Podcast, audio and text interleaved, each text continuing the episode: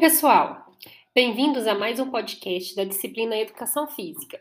Eu sou a professora Ana Carolina Amaral e hoje vamos conversar sobre um assunto muito importante.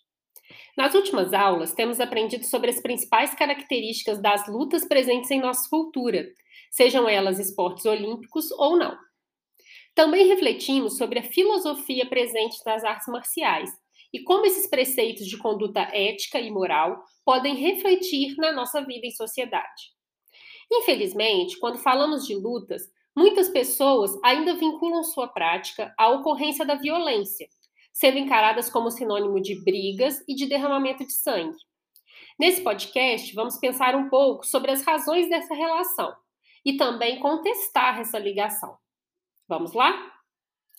Em primeiro lugar, precisamos definir o que é violência.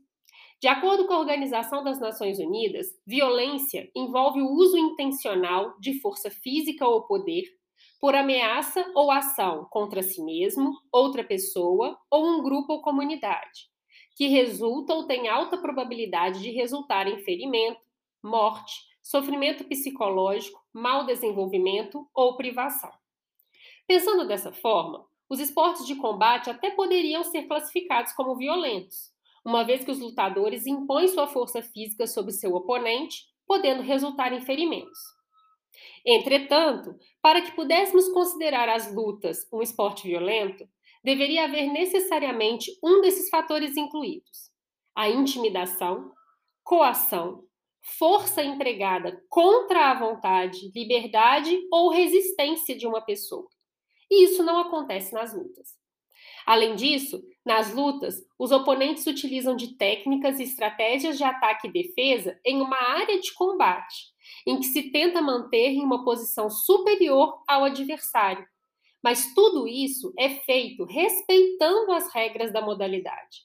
Esse é o ponto central para distinguirmos as lutas de atitudes que usam a violência. Quando falamos das artes marciais, por exemplo, as normas de conduta acabam se transformando em filosofia de vida para muitos lutadores, o que, ao contrário do que, se, do que se pensa, os afasta de práticas violentas. Mas, por outro lado, a violência pode sim existir dentro da luta, assim como de qualquer outro esporte. Mas isso só acontece quando as pessoas não respeitam o outro e também não respeitam o esporte. Quando isso acontece, o lutador é punido e pode até ser banido.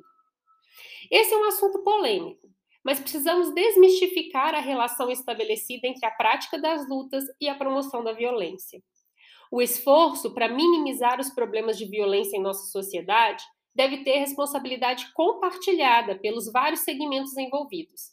E a prática das lutas pode ser usada pedagogicamente, no sentido de refletir e combater a violência social. Que tal refletir um pouco mais sobre isso? A tarefa seguinte, proposta no PAPR, traz esse desafio de reflexão para vocês. Tchau, pessoal! Por hoje é só. Beijocas!